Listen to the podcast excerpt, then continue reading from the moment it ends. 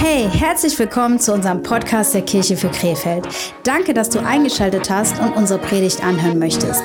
Wir hoffen, dass sie dich ermutigt, inspiriert und weiterbringt in deiner persönlichen Beziehung zu Jesus. Viel Spaß beim Hören. Wir sind total froh, dass äh, heute nicht einfach nur ein Gastprediger da ist, sondern ein Freund, ein Freund auch von uns als Kirche, als Pastor, auch als Kirche für Düsseldorf.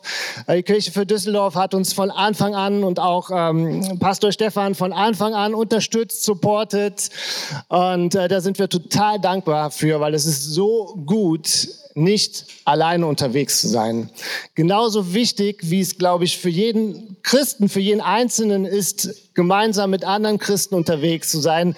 Genauso wichtig ist es für uns als Kirche, dass wir wissen, wir haben Kirchen an unserer Seite, die uns supporten, die uns unterstützen, die uns anfeuern, ähm, hin und wieder auch mal ein bisschen Kohle rüberwachsen lassen haben. Da sind wir auch immer sehr dankbar für. Und ähm, deswegen sind wir richtig dankbar, Stefan, für dich für dein Investment, für deine Kirche, die sich in uns investiert und dass du heute Morgen hier bist. Und äh, ich möchte euch bitten, äh, begrüßt ihn mal mit einem richtig fetten Applaus.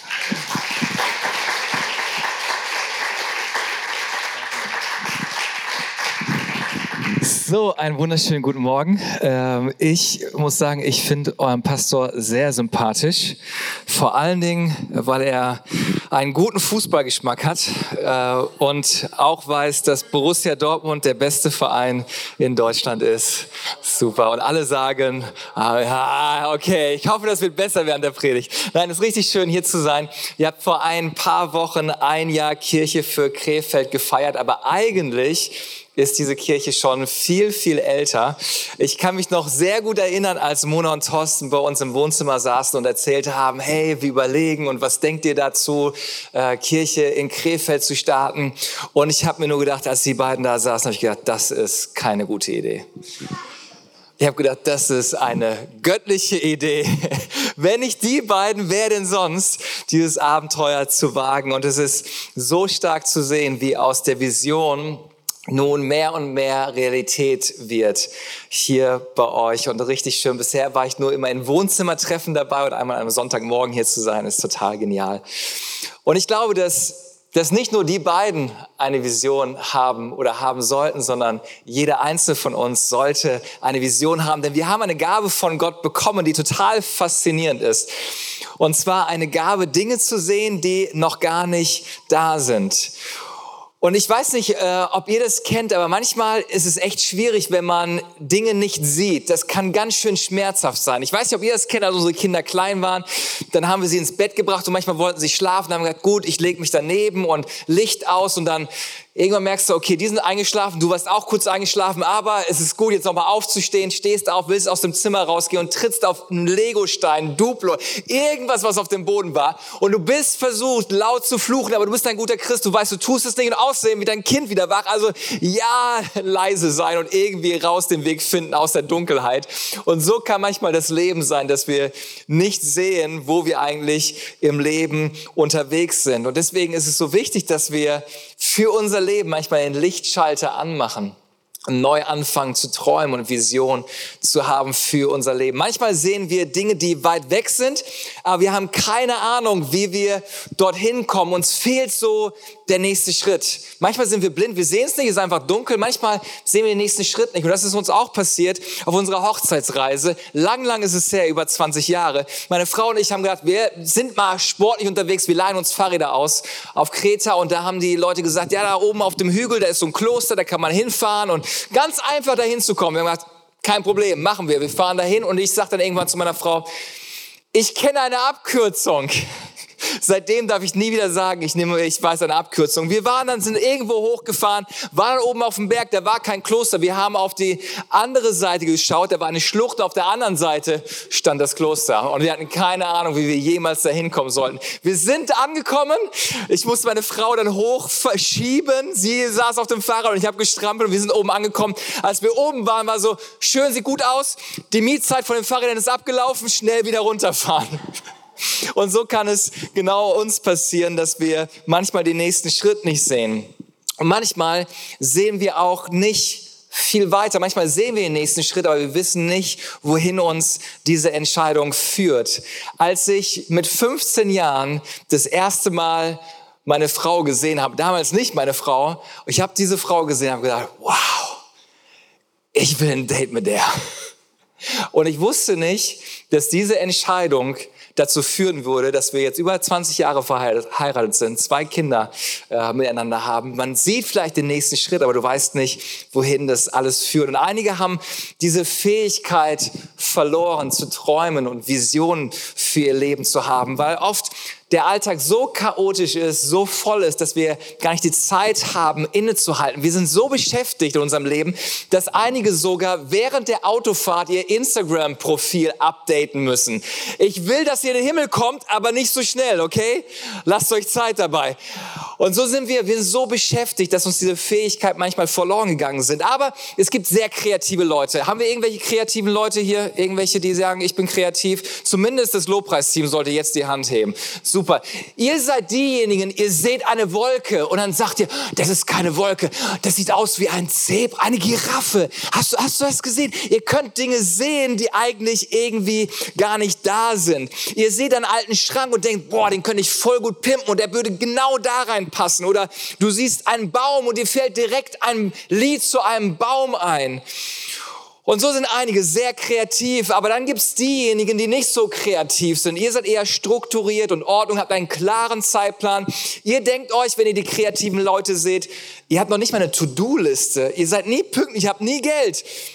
Aber ich möchte euch mit einem Experiment etwas verdeutlichen und ich möchte euch bitten, dass ihr mal kurz die Augen schließt. Also, falls ihr das erste Mal hier seid oder Portemonnaie dabei habt und denjenigen neben euch nicht kennt, einfach euer Portemonnaie festhalten. Aber es wird nichts Schlimmes sein. Es wird jetzt nicht irgendwie so Gruppenhypnose oder sonst was, sondern einfach nur ganz, ganz kurz mal Augen zu machen und dann, ich werde etwas sagen und ihr stellt euch das einfach mal bildlich vor. Wir versuchen mal kreativ zu sein, okay? Also, ich sage ein Wort, ihr stellt euch das vor, ja? Hund großer Hund, böser Hund. Das war schon. Ihr könnt die Augen wieder aufmachen. Das war die Übung. Wer von euch hat etwas gesehen in seinem inneren Auge? Wer konnte was sehen? Wer hat irgendwie einen Hund gesehen? Super. Okay. Wer von euch hat dreimal den gleichen Hund gesehen? Einmal einfach nur als Hund, einmal so lieb süß, einmal groß, großer und einmal so gefährlich. Wer hat, wer hat dreimal den gleichen Hund gesehen mit einem anderen Gesichtsausdruck? Okay. Ein paar. Okay. Wer hat die Buchstabe Buchstaben H-U-N-D gesehen. Irgendjemand, der die Buchstaben, als ich gesagt habe Hund, H-U-N-D, nicht einen Hund gesehen hat, sondern die Buchstaben? Oh, wunderbar. Man sagt, die Leute, die die Buchstaben sehen, sind hochbegabt. Also fantastisch. Wir haben auch eine Kleingruppe für dich, gar kein Thema. Aber was ich damit zeigen wollte, ist, wir sind von Gott geschaffen worden mit der Fähigkeit, uns Dinge vorzustellen, kreativ zu sein, eine Vision zu haben, Dinge zu sehen, die eigentlich noch gar nicht da sind. Aber so viele von uns denken, dass wir nicht kreativ sind. Du bist kreativ, weil du nach dem Ebenbild Gottes geschaffen worden bist. Aber das Problem ist, dass viele von uns das nicht sehen können, das Kreative. Wir haben nicht herausgefunden, wie wir das sehen, was Gott eigentlich sieht. Gott hat einen Traum für dein Leben und für mein Leben. Er hat eine Aufgabe für dich in diesem Leben. Und die Frage ist, kannst du es sehen? Ein Leben, das einen Unterschied in dieser Welt macht, ist angetrieben von einer klaren Vision. Du denkst vielleicht, es ist ein Zufall, dass du hier gelandet bist in der Kirche, aber ich möchte dir heute sagen, das ist kein Zufall. Gott hat dir Gaben und Talente und Fähigkeiten gegeben, die du in diese Kirche mit einbringen kannst, damit noch mehr Menschen Gott erleben können. Sprüche 29, Vers 18 sagt, wenn keine Offenbarung da ist, verwildert ein Volk. Das Wort Offenbarung bedeutet eigentlich Vision. Wenn keine Vision da ist, verwildert ein Volk. Wir brauchen Vision für jeden Bereich unseres Lebens. Wenn du keine Vision für deine Ehe hast, musst du dich nicht wundern, wenn du mit deiner Ehe in irgendeinem Chaos landest. Du brauchst eine Vision für deine Ehe, du brauchst eine Vision für deine Finanzen. Ansonsten macht das Geld, was es will. Du musst dem Geld sagen, wo es hingehen soll. Wenn du keine Vision für deine Gesundheit hast, wirst du ständig beim Arzt rumhängen. Du brauchst eine Vision für deine Kinder. Und während diese Kirche jeden Tag älter wird, sollten wir nicht aufhören, immer wieder neu zu träumen, was Gott eigentlich alles mit dieser Kirche vorhat. Wir sollten nicht bequem werden und denken, so ein Jahr, jetzt haben wir es geschafft. Nein, diese Vision dieser Kirche, die wächst weiter. Wir wollen, dass noch mehr Menschen Gott erleben. Wir wollen, dass Menschen wachsen im Glauben und dass wir unser Umfeld positiv prägen. Das ist keine statische Vision, das ist eine dynamische Vision. Und ich habe festgestellt, dass wenn es um Vision geht, Menschen in vier Kategorien passen. Ich bin eigentlich nicht so jemand, der Leute in Schubladen reinpasst, aber äh, reinsteckt, aber lass uns mal einfach nur diese vier Kategorien anschauen. Das erste ist, viele haben keine Vision für ihr Leben oder für Bereiche ihres Lebens. Sie leben einfach auf Autopilot. Sie leben einfach nach der Überlebensstrategie. Frustriert, gelangweilt vom Leben. Sie leben voller Bedauern, weil sie immer wieder Dinge verpassen und nichts scheint so richtig zu laufen. Sie leben mehr in der Vergangenheit. Hätte ich doch damals das und das gemacht. Ach, weißt du noch damals, als das war? Ja, da war ich auch wieder zu spät. Wir leben eher in der Vergangenheit als in der Gegenwart und Zukunft. Und wenn du dich angesprochen fühlst von diesem Punkt, dann fehlt dir Vision in deinem Leben. Du brauchst eine Vision für dein Leben. Das wäre so, als wenn du ohne Einkaufsliste zum Supermarkt gehst. Das ist für mich gefährlich. Vor allen Dingen, wenn du hungrig zum Supermarkt gehst. Und dann kommst du nach Hause und packst deine Taschen aus und denkst so, okay, Schokolade habe ich da und Eis habe ich da und alles Mögliche, aber ey, wir haben kein Brot, wir haben nichts Gesundes, Obst und Gemüse habe ich auch vergessen, weil ich keinen Plan hatte. Ich war einfach von meinem Hunger getrieben und mein Hunger ist normalerweise nicht nach Obst und Gemüse. Ich brauche immer irgendwas Schokoladiges bei uns im Haus und vielen geht es so, vielen fehlt diese Vision, diese Liste, das, was ich eigentlich erreichen möchte. Und eine Frau gab es, die etwas Ähnliches passiert ist. Und zwar im Jahr 1952 gab es die junge Frau Florence Chadwick. Und zwar wollte diese junge Frau von der Insel Catalina im Pazifik an die kalifornische Küste, an das Festland schwimmen. Sie war bereits die erste Frau, die den Ärmelkanal durchschwommen hatte. Aber sie wollte einen neuen Rekord aufstellen. Das Problem war nur, dass es an dem Tag sehr neblig war. Und sie wurde begleitet von Booten, weil im Pazifik gibt es Haie und deswegen wollten sie irgendwie für Sicherheit schaffen. Also sie war im Wasser und fing an zu schwimmen, aber konnte halt nicht sehen wegen dem ganzen Nebel. Und auf einem der Boote war ihre Mutter und die hat sie immer wieder angefeuert, wenn sie gemerkt hatte, oh, Florence wird müde. Du schaffst es, gib nicht auf, mein Kind. Und so schwamm sie und schwamm sie. Aber schließlich war sie körperlich und emotional emotional erschöpft und sie konnte einfach nicht mehr schwimmen und sie wurde immer wieder ermutigt, bleib dran, gib nicht auf. Aber irgendwann hat sie gesagt, ich kann nicht mehr, ich kann nicht mehr und sie musste aus dem Wasser in das Boot gezogen werden. Und als sie dann im Boot war und Richtung Festland schaute, stellte sie fest, dass sie nur 800 Meter vom Festland entfernt war. Sie war 15 Stunden geschwommen und 800 Meter vor dem Ziel ist die Puste ausgegangen, weil sie keine Vision hatte. Sie hat Folgendes gesagt.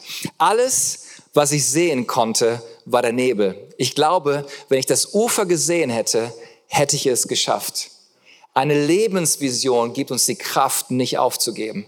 Vielleicht siehst du gerade dein Kind und denkst du, boah, ich, boah, Freunde, ich weiß nicht, wer euch erzogen hat. Ich war es bestimmt nicht, aber du brauchst eine Vision um dran zu bleiben und nicht den Mut zu verlieren. Du brauchst eine Vision für deine Ehe, du brauchst eine Vision für deine Finanzen, um dran zu bleiben und nicht aufzugeben. Die zweite Kategorie ist folgende. Viele haben eine falsche Vision. Wir haben die, unsere Lebensleiter an die falsche Wand angelehnt. Du kletterst die Leiter des Erfolgs hoch und stellst fest, dass du nicht da bist, wo du sein wolltest. Dein Traum war, ein erfolgreicher Geschäftsmann in einem großen Haus zu sein und nun bist du erfolgreich und du hast ein Haus, aber du hast keine Familie mehr und keine Freunde mehr, mit denen du all das teilen kannst. So viele Menschen kommen an den Punkt in ihrem Leben. Viele von uns haben starke Ziele für ihr Leben, aber es sind eigentlich nicht die richtigen Dinge. Und es ist ein Loch in deiner Seele und man beschreibt es auch als ein unerfülltes Leben.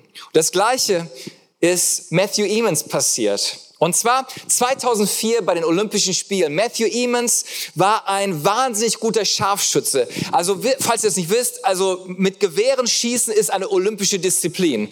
Es ist manchmal faszinierend, was Sport sein soll. Also Scharfschützen, das ist eine olympische Disziplin. Und diese Scharfschützen, das ist echt faszinierend, was sie machen können, weil in deinem Körper zirkuliert der Blut und du hast einen Herzschlag. Das heißt, dein Körper bewegt sich immer. Auch wenn du denkst, ich bin jetzt ganz still, dann eigentlich bewegst du dich.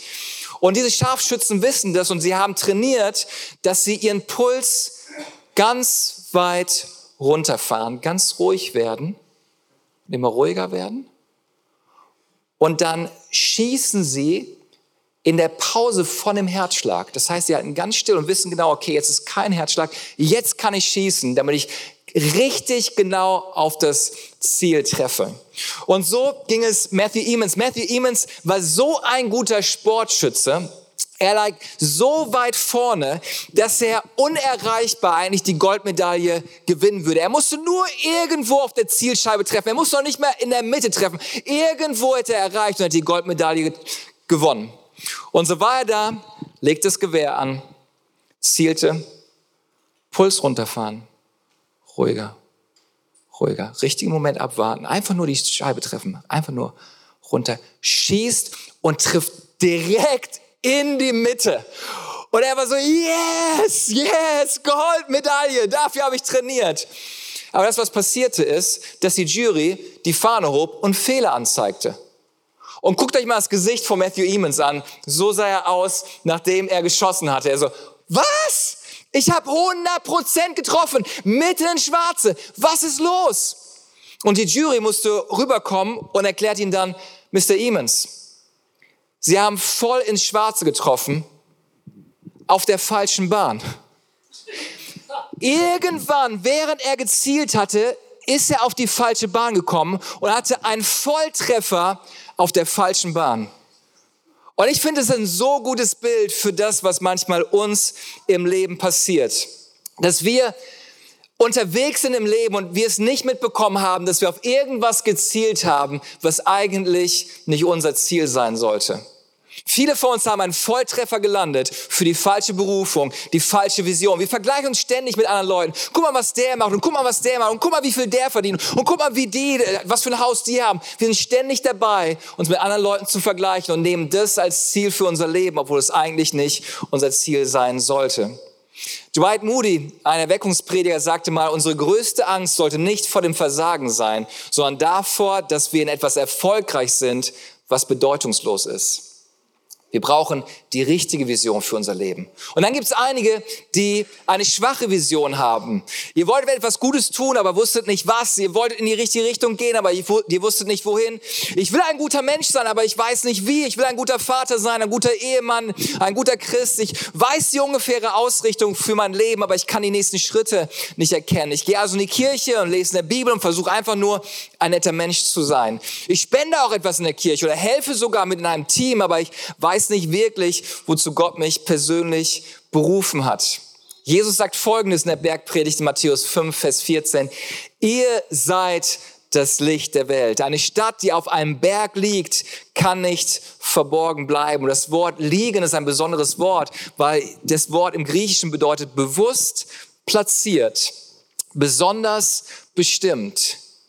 Und das bedeutet für mich, dass da, wo Gott mich hingestellt hat, dass nicht einfach ein Zufall ist, dass ich das kann, was ich kann und dass ich das habe, was ich habe, sondern hat Gott mich bewusst dahin platziert mit einem Auftrag, mit einer Berufung. Du bist an dem Ort in deinem Leben mit Bestimmung. Es ist kein Zufall, dass du heute Morgen hier bist. Ich glaube, du bist hier, damit Gott deine inneren Augen öffnen kann, damit du das sehen kannst, dass dein Leben kein Zufall oder Unfall ist, dass du nicht einfach nur das Produkt deiner Eltern bist, sondern dass dein Fokus neu ausgerichtet wird auf das, was Gott mit deinem Leben vorhat. Und viele von uns gehen genauso äh, vor, dass sie irgendwie nicht sehen, was Gott mit ihnen vorhat. Und sie brauchen einen klaren Fokus. Aber was würde passieren, wenn wir einen klaren Fokus hätten? Ich glaube, wir würden neu die Schönheit des Lebens erkennen, die Schönheit unserer Ehe erkennen, die Schönheit in unseren Kindern erkennen, die Stärken und nicht nur die Schwächen in unseren Kindern sehen. Wir würden mit sicherem Schritt nach vorne gehen. Wir würden erkennen, wohin der Weg geht, wenn wir eine klare Vision haben. Und manchmal brauchen wir so einen, so einen geistlichen Sehtest. Gott, sehe ich noch klar? Bin, ist mein Leben richtig ausgerichtet? Und es kann so schnell passieren, dass wir das irgendwie verlieren, dass wir schwach werden und nicht mehr klar sehen, dass wir von den Umständen so genervt werden, dass wir von unserem Partner so genervt sind, von unseren Kindern so genervt sind, dass wir das nicht mehr sehen. Und Gott möchte das neu einstellen. Ich gehe regelmäßig zum Sehtest, um zu gucken, werden meine Augen besser und schlechter. Und dann mache ich mal einen Test mit meiner Frau, wenn wir Auto fahren. Kannst du schon die Ausfahrt lesen? Weißt du, was da drauf steht?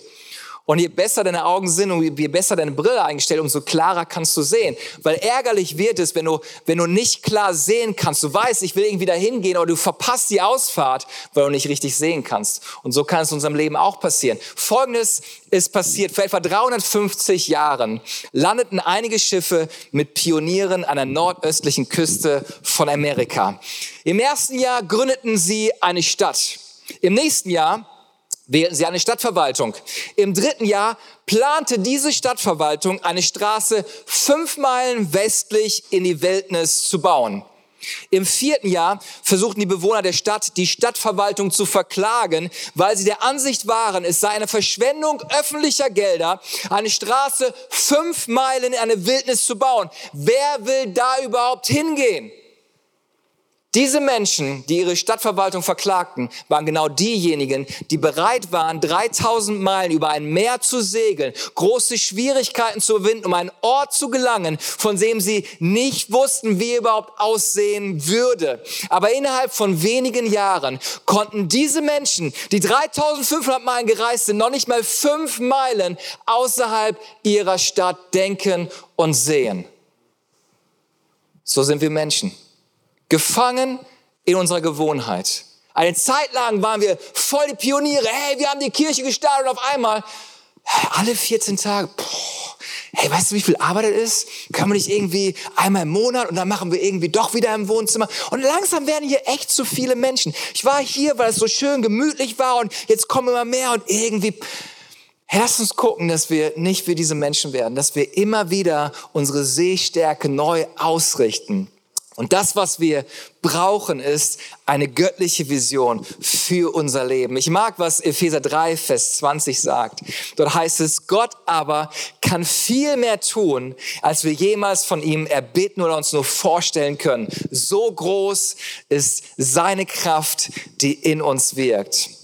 Und was ich damit sagen möchte, ist nicht, dass wir mit einer göttlichen Vision keine Herausforderungen und Schwierigkeiten im Leben haben werden, aber mit einer göttlichen Vision hast du eine göttliche Kraft in deinem Leben und bist nicht auf deine eigene Kraft begrenzt zu wissen, Gott, du hast etwas vor. Du siehst mehr, als ich sehen kann. Gott, zeig mir das, was ich nicht sehe. Gib mir deine göttliche Brille, dass ich das sehe, was du siehst. Gib mir deine göttliche Brille, dass ich die Menschen um mich herum so sehe, wie du sie siehst. Dass ich das Pro nicht das Problem sehe, sondern dass ich das Potenzial sehe in ihrem Leben. Gott kann weit mehr tun, als wir uns vorstellen können. Konzentriere dich auf das, was Gott mit und durch dein Leben tun möchte. Du bist genauso geschaffen worden mit Fähigkeiten, mit Begabungen von Gott.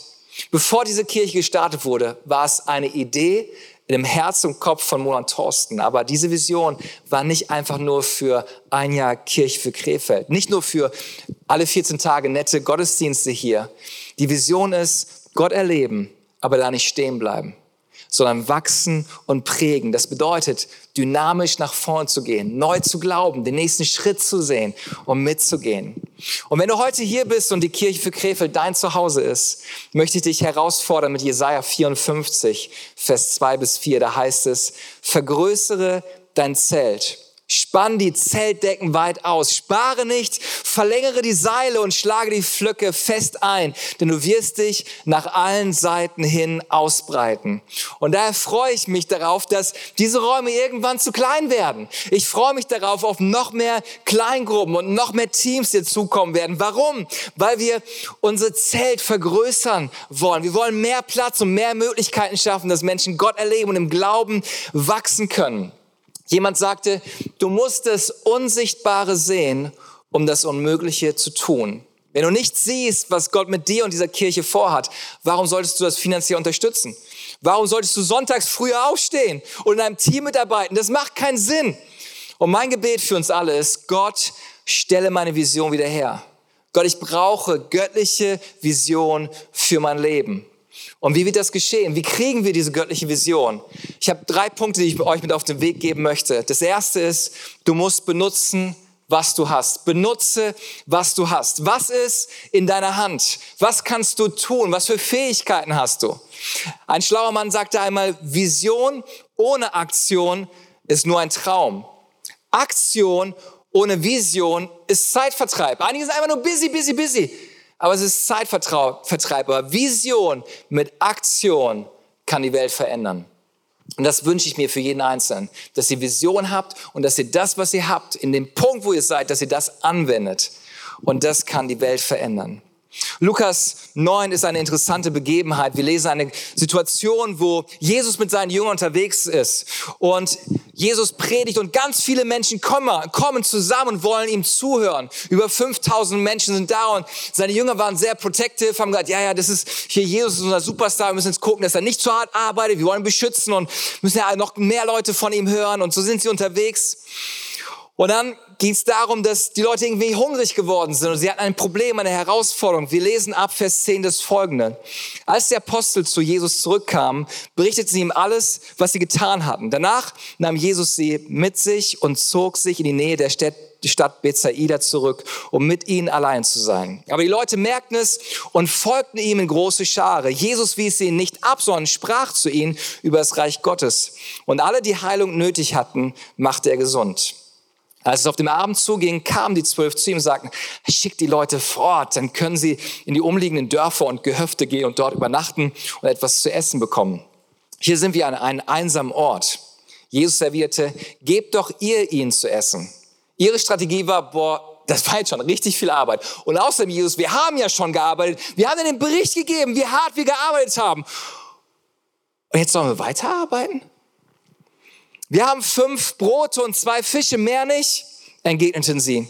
Oder sollen wir uns etwa auf den Weg machen und für all diese Leute Essen kaufen? Ist das dein Ernst? Jesus, siehst du nicht, was ich schon alles gemacht habe? Siehst du nicht, was wir schon investiert haben? Und jetzt sollen wir noch mehr machen? Es waren etwa 5000 Männer dabei. Da sagte Jesus zu seinen Jüngern, sorgt dafür, dass sich die Leute in Gruppen von je etwa 50 lagern. Ich finde es genial. Jesus bringt Struktur rein. Ja, ich liebe das als Deutscher, Struktur und Ordnung, wenn alles so wild ist. Ah, aber er bringt Struktur rein. Und bei einigen äh, ist es so, sagen, ja, irgendwie organisierte Religion mit Kirche ich nicht so. Jesus ist okay, aber organisierte Religion, ja, aber du brauchst irgendwie Struktur. Und ich finde es genial, dass es Kirchen gibt, wo Leute hinzukommen können, wo, wo wir Kleingruppen haben, wo Leute in Kleingruppen zusammenkommen können. Und dann geht's weiter, Vers 15.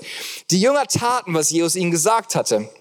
Als alle sich gesetzt hatten, nahm Jesus die fünf Brote und die zwei Fische, blickte zum Himmel auf, dankte Gott dafür, dann zerteilte er die Brote und die Fische und ließ sie durch die Jünger an die Menge verteilen.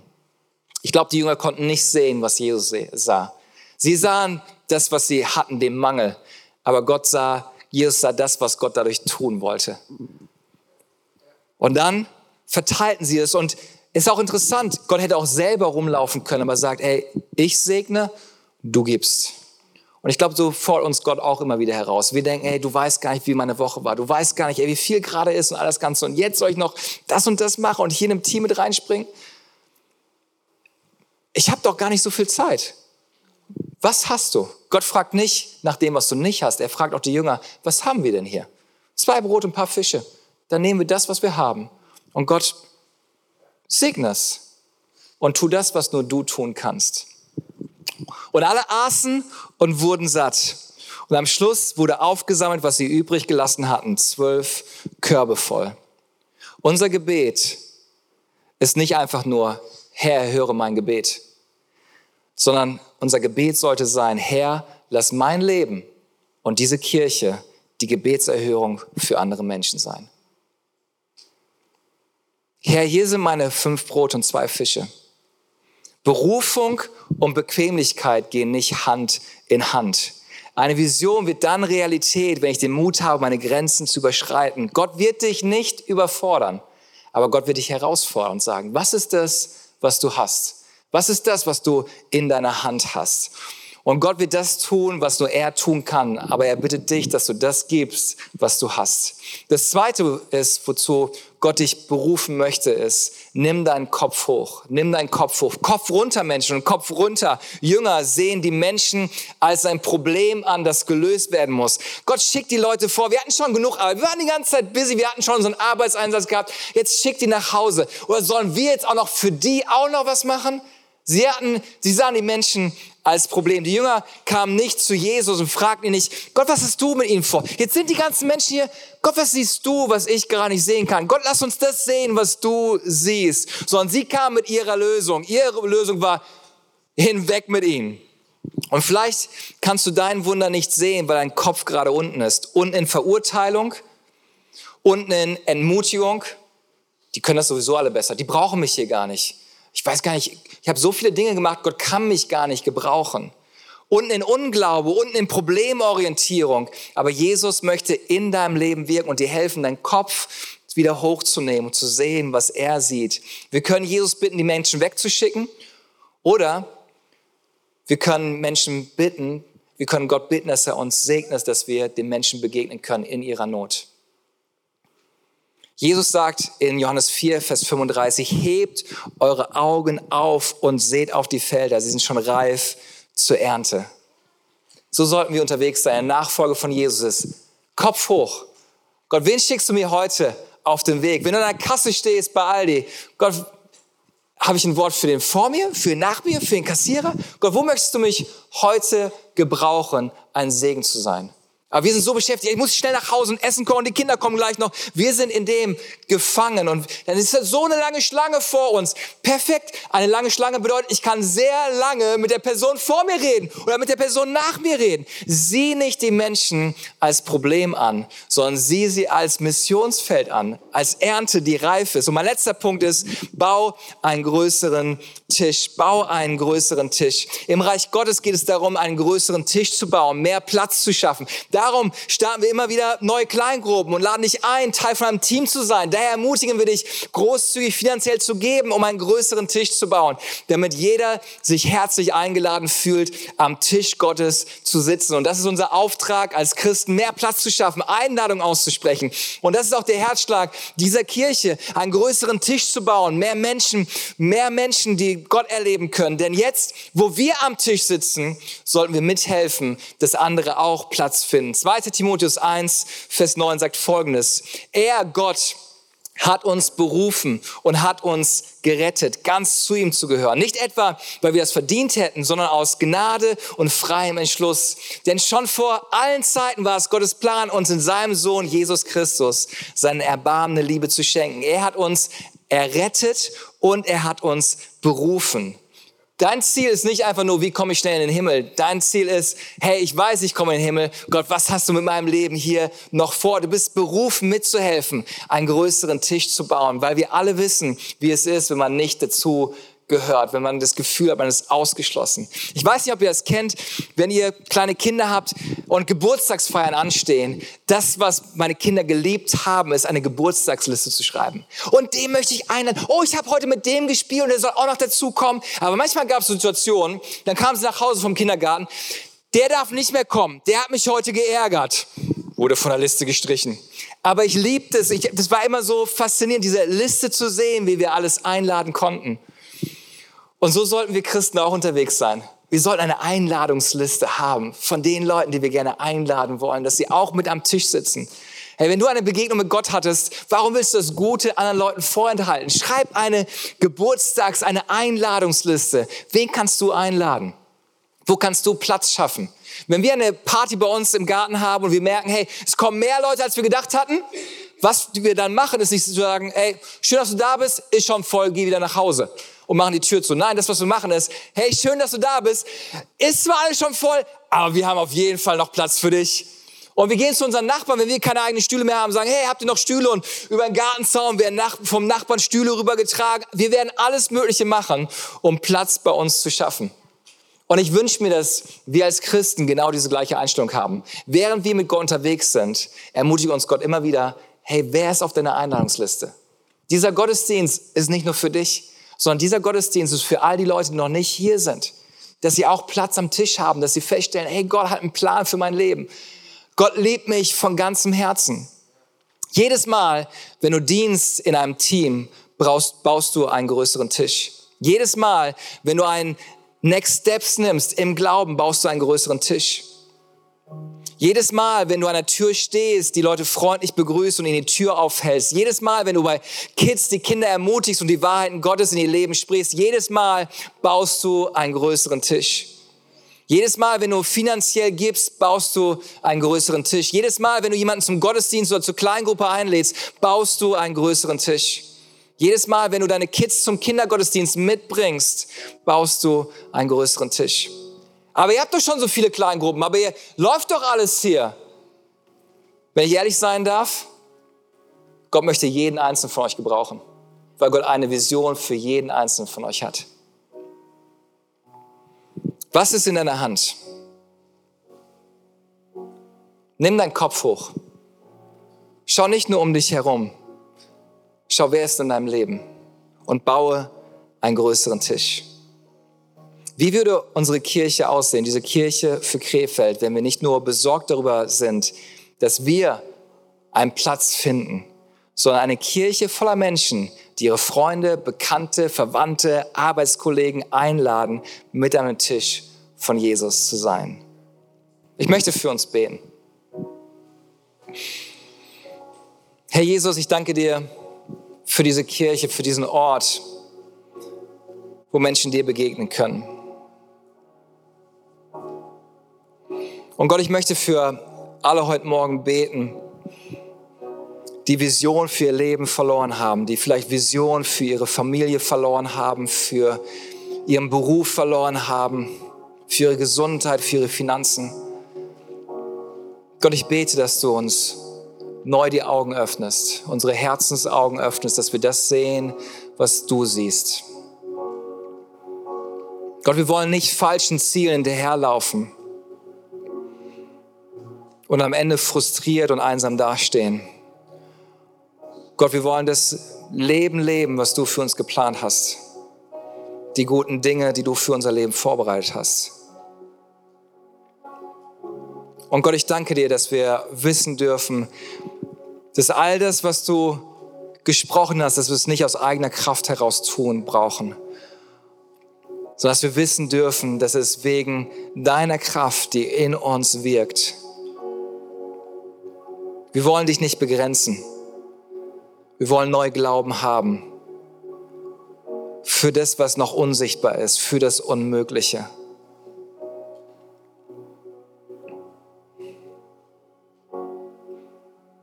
Und Gott, ich bete, dass du uns auch neu die Augen öffnest für die Menschen, die nicht, noch nicht am Tisch sitzen. Gott, ich bete, dass du uns die Augen öffnest, wer auf unserer Einladungsliste stehen sollte dass wir anfangen zu beten, zu glauben, Einladung auszusprechen. Wir wollen das Gute nicht für uns behalten. Wir wollen in diese Stadt hineinrufen und die Botschaft bringen, es ist Platz für dich am Tisch von Jesus. Du hast einen Platz am Tisch. Danke, Jesus. Und ich möchte diejenigen einladen, die vielleicht sagen, hey, nette Predigt, netter Gedanke, aber ich habe das Gefühl, ich, für mich ist hier kein Platz. Mit all dem, was in meinem Leben passiert ist, mit all dem, was schiefgegangen ist, mit all dem, was ich getan habe. Aber ich möchte dir heute Morgen zusprechen, es ist Platz für dich. Gott liebt dich von ganzem Herzen. Er ist begeistert von dir. Im christlichen Glauben geht es nicht darum, dass wir Gott irgendwas beweisen müssen wie gut und gerecht und wie heilig wir leben, sondern es geht darum, dass wir das annehmen, was Gott uns schenken möchte. Er möchte uns seine Liebe schenken. Er möchte uns seine Vergebung schenken. Er möchte uns einen Neustart schenken. Und Gott macht heute einen riesen Schritt auf dich zu. Und er klopft an dein Herz, sagt, hey, ich liebe dich von ganzem Herzen. Ich bin begeistert von dir. Du bist mein Sohn, du bist meine Tochter. Er hat Ja zu dir gesagt. Und er fragt dich, möchtest du heute Morgen Ja zu ihm sagen? Und dieses Ja ist nicht ein, jetzt muss ich irgendwie die zehn Gebote halten und mich an irgendwelche Regeln halten, sondern es ist ein, ein Ja zu einer Beziehung zu ihm. Die Bibel beschreibt Gott als liebenden Vater der an deiner Seite sein möchte, dass du nicht alleine durchs Leben laufen musst. Und diese Beziehung zu Gott fängt mit einem Ja von dir an. Und dieses Ja ist ganz leicht. Du kannst dieses Ja einfach ausdrücken mit einem Gebet.